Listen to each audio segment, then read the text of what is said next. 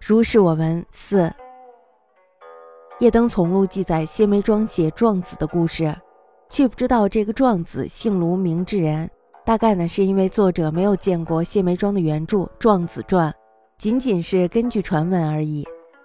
京兆尹惠书戍守奎斯图时，他的教父王二的故事与卢志人非常的相似。后来呢，王二死在了塞外，惠书哭得非常的悲伤。一天晚上，惠叔忽然听到帐外有人说羊被偷了，赶快向西北方面追。出来一看呢，果然不错。他觉得刚才听到的声音很像是王二的亡魂发出来的。惠叔有一个仆人，正准备辞别离去。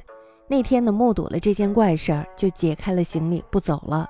他对同伴说：“我怕冥冥中王二笑话我。”叶登从录在谢梅庄壮子氏。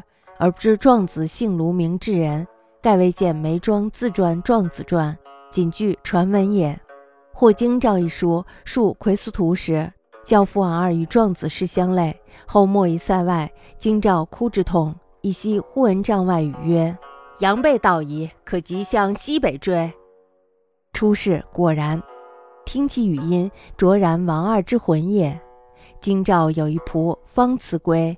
是目睹此意，遂解装不行，谓其曹曰：“恐冥冥中王二笑然。”